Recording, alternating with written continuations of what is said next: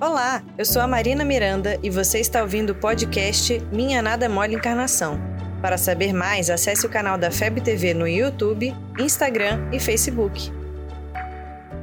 E aí, galera do bem? Você já prestaram atenção nessa frase de Jesus? A tua fé te curou?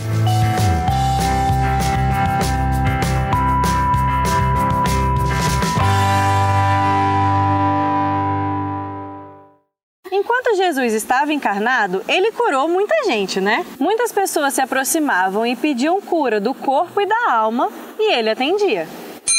Mas Jesus não levava mérito sobre aqueles feitos, porque ele sempre falava: A tua fé te curou. Ou seja, a pessoa curou a si mesma por meio da fé. A fé é um sentimento íntimo e nós já descobrimos que ela não deve andar desassociada da razão. Se a fé sozinha, pelo simples fato de acreditar, curasse aquelas pessoas, por que, que era necessário se aproximar de Jesus?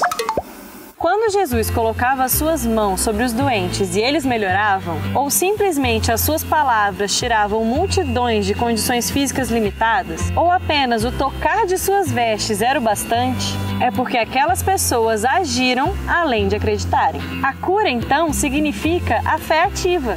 Para a gente se curar de qualquer que seja a nossa doença, física, mental ou moral, é preciso agir e se movimentar. Ninguém corre atrás do que não acredita. As pessoas procuravam Jesus porque acreditavam nele e, ao procurá-lo, estavam agindo em seu favor e por isso a sua cura se devia a elas mesmas. Mas essa frase não acaba por aí, não. Não! Costumava vir acompanhada de um e não voltes a pecar, não é verdade?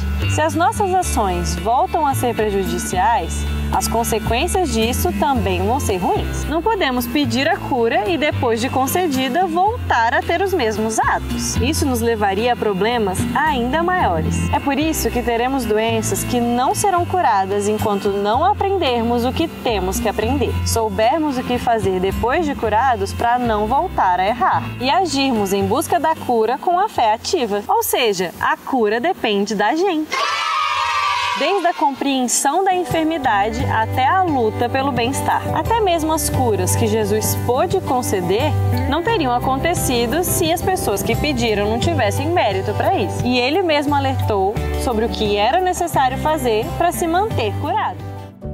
Você ouviu o podcast Minha Nada é Mole Encarnação. Siga a gente nas redes sociais, FebTV Brasil. Até o próximo programa.